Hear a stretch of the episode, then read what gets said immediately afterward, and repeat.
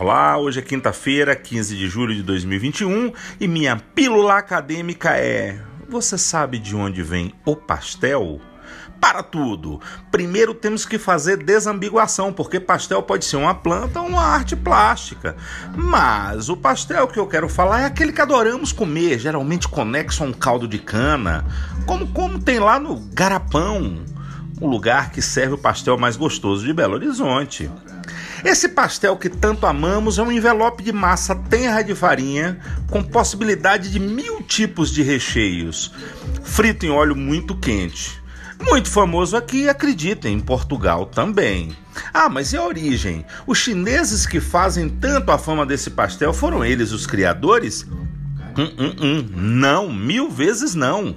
Os chineses levaram a fama, mas foi por outro motivo, eu já explico.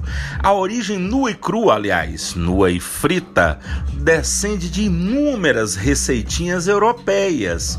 Mas esse modelo que conhecemos e consumimos, acreditem, é brazuca.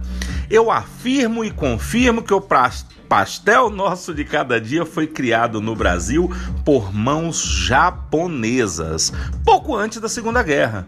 Os japas tentaram emplacar aqui com os rolinhos primavera, mas a galera preferia outra coisa. Então eles abriram os olhos e começaram a agradar com outro tipo de fritura, que resultou nesse que é hoje o nosso pastel. Tudo começou na zona portuária de Santos, em São Paulo, logo subiu a serra, chegou no Rio de Janeiro e quando aportou em Belo Horizonte, misericórdia, o pastel explodiu o Brasil afora. E digo mais, a primeira pastelaria oficial que se tem notícia não foi em nenhum desses lugares. Abriu em 1962 em Maringá, interior do Paraná. Mas e os chineses? Ah, fala-se a boca miúda que depois da guerra, os japas que faziam pastéis para vender se passaram por chineses por causa da discriminação.